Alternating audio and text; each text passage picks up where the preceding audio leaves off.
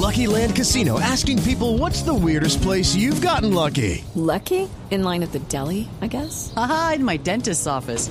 More than once, actually. Do I have to say? Yes, you do. In the car before my kids' PTA meeting. Really? Yes. Excuse me, what's the weirdest place you've gotten lucky? I never win and tell. Well, there you have it. You can get lucky anywhere playing at LuckyLandSlots.com. Play for free right now. Are you feeling lucky? No purchase necessary. Void where prohibited by law. 18 plus. Terms and conditions apply. See website for details.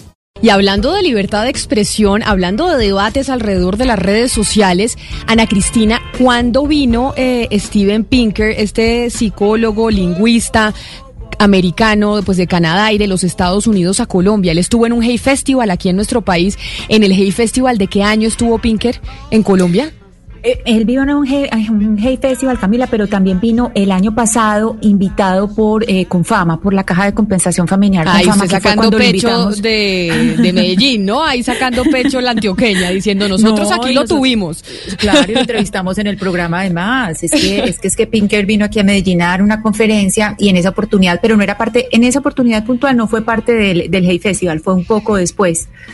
Pues tremendo lío, Gonzalo se está armando con Steven Pinker, ¿no?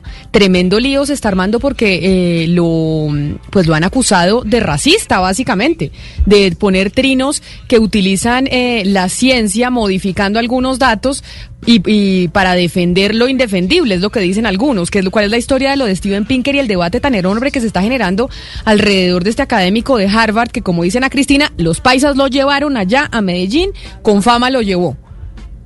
Pues lo interesante es, Camila, que se ha conocido una carta abierta de la Sociedad Lingüística de América en donde básicamente se estima la actitud de Pinker frente a algunas opiniones eh, publicadas en el New York Times de cómo actúa la policía norteamericana frente a grupos minoritarios, en este caso grupos de afroamericanos. Y lo que ha dicho la Sociedad Lingüística de América en esta carta expresada es que básicamente piden que el señor salga del grupo de estudiosos y no solo eso, que se rectifique o que el personaje pueda rectificar su posición frente a ese conjunto de ideas en donde, por ejemplo, avala que la policía no dispara a los negros de manera despro- desproporcionada.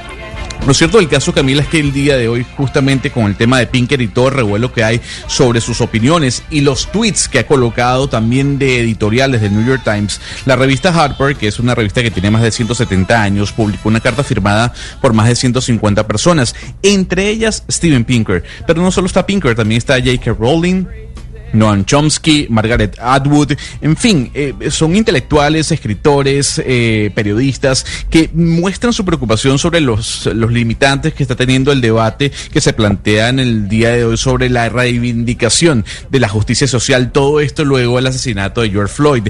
En la, en la carta Camila se menciona cómo el libre intercambio de ideas es el alma de una sociedad libre y que cada vez eso se está volviendo mucho más restringido. Agrega la carta además importante lo siguiente, que la forma de derrotar las malas ideas, ideas malas, por ejemplo las de Donald Trump, dice la carta, es mediante la exposición, la discusión y la persuasión del debate, no tratando de silenciarlas. Y obviamente en esta carta que repito publicó la revista Harper, menciona o se menciona como periodistas, escritores, editores de medios de comunicación y artistas están siendo censurados por ideas progresistas que no permiten el debate con ideas mucho más conservadoras.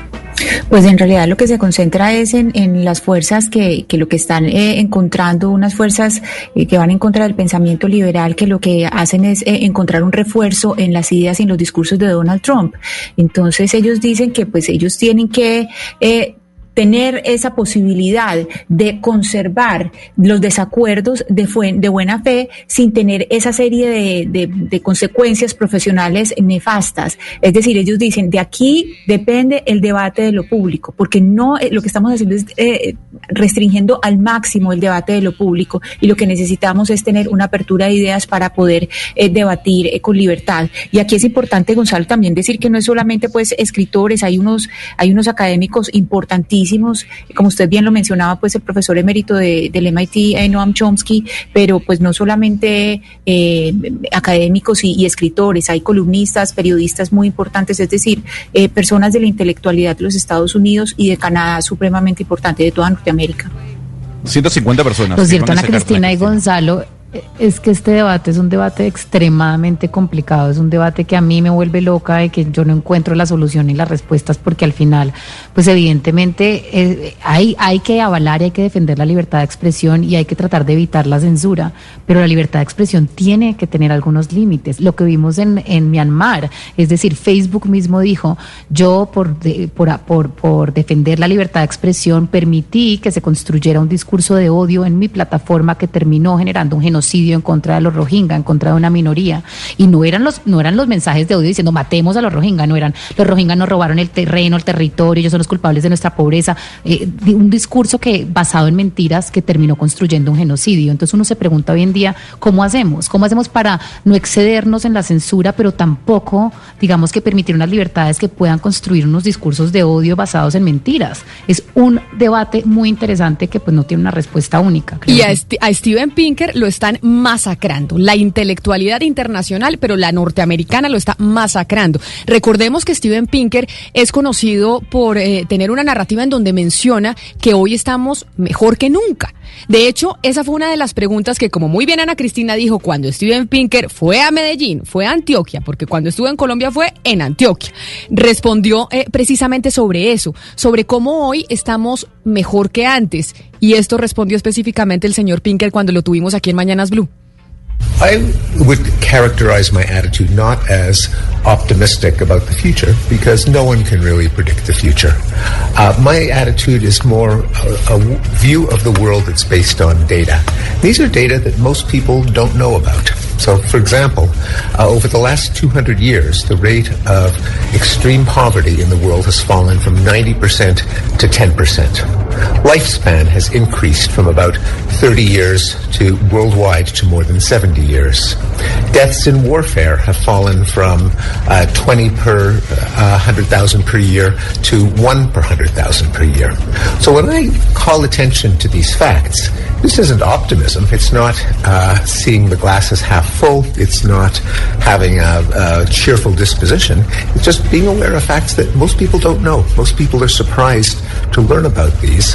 And that's because our view of the world often comes from uh, journalism. And uh, journalism is about things that happen, about news. And bad things can happen very quickly. If there's a war, it's news. But usually, if there's a country that's at peace, that's not news. ¿Qué nos decía ahí en esa entrevista el, el, señor Pinker precisamente sobre cómo hoy, desde su teoría y de lo que dicen los datos, estamos mejor que nunca? Pues Camila, vea, fíjese, Pinker le, le, responde a Ana Cristina que él no definiría su actitud eh, con el futuro como optimista propiamente, porque dice nadie puede predecir el futuro. Su actitud, él diría, del mundo está basada en los datos, en la evidencia. Y pone ejemplos. Eh, dice evidencia que la mayoría de las personas no conoce. Por ejemplo, hace 200 años la extrema pobreza era del 90% y hoy hoy es del 10%. La esperanza de vida ha aumentado de 30 años a 70 años.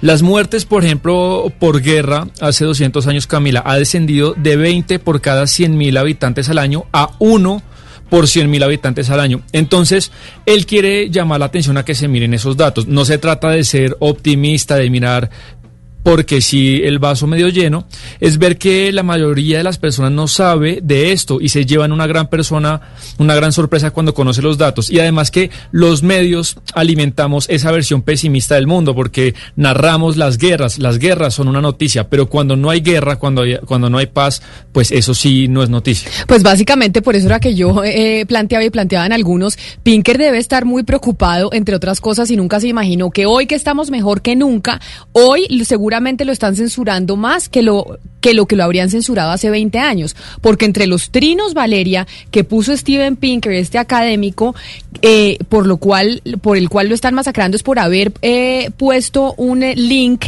de un artículo del New York Times que decía, en una estadística, que decía que no necesariamente los policías norteamericanos le disparaban más a los afroamericanos que a los blancos. Y ahí lo masacraron y dijeron esa estadística y el artículo del New York Times dice que esa eh, estadística está equivocada, etcétera, etcétera. Y por eso, mejor dicho, entre otras, se le armó el zafarrancho.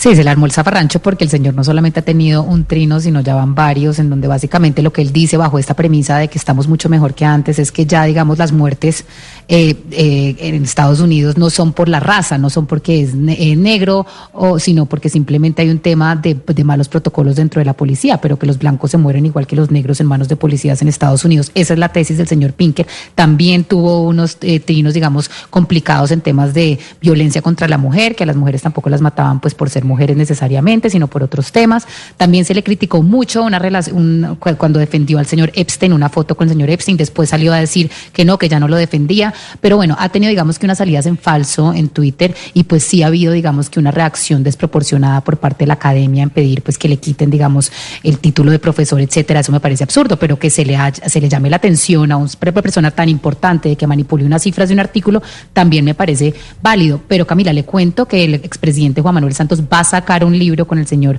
con el prólogo del señor Pinker justamente sobre lo que nos acaba de decir, por qué el mundo está ahora mejor que nunca, por qué estamos nosotros tan pesimistas y los indicadores hablan de lo contrario. Esto obviamente escrito antes de la pandemia. Eso le, eso le iba a decir. visto. Mal Creo momento para el sacar prólogo de Pinker, sí, sí, sí. Porque mal momento porque. Pinker ahorita en la Academia Norteamericana está un poco desprestigiado. Digamos que antes hubiera sido gran prólogo. En este momento, mm, Sí, creo que mal cosa. momento.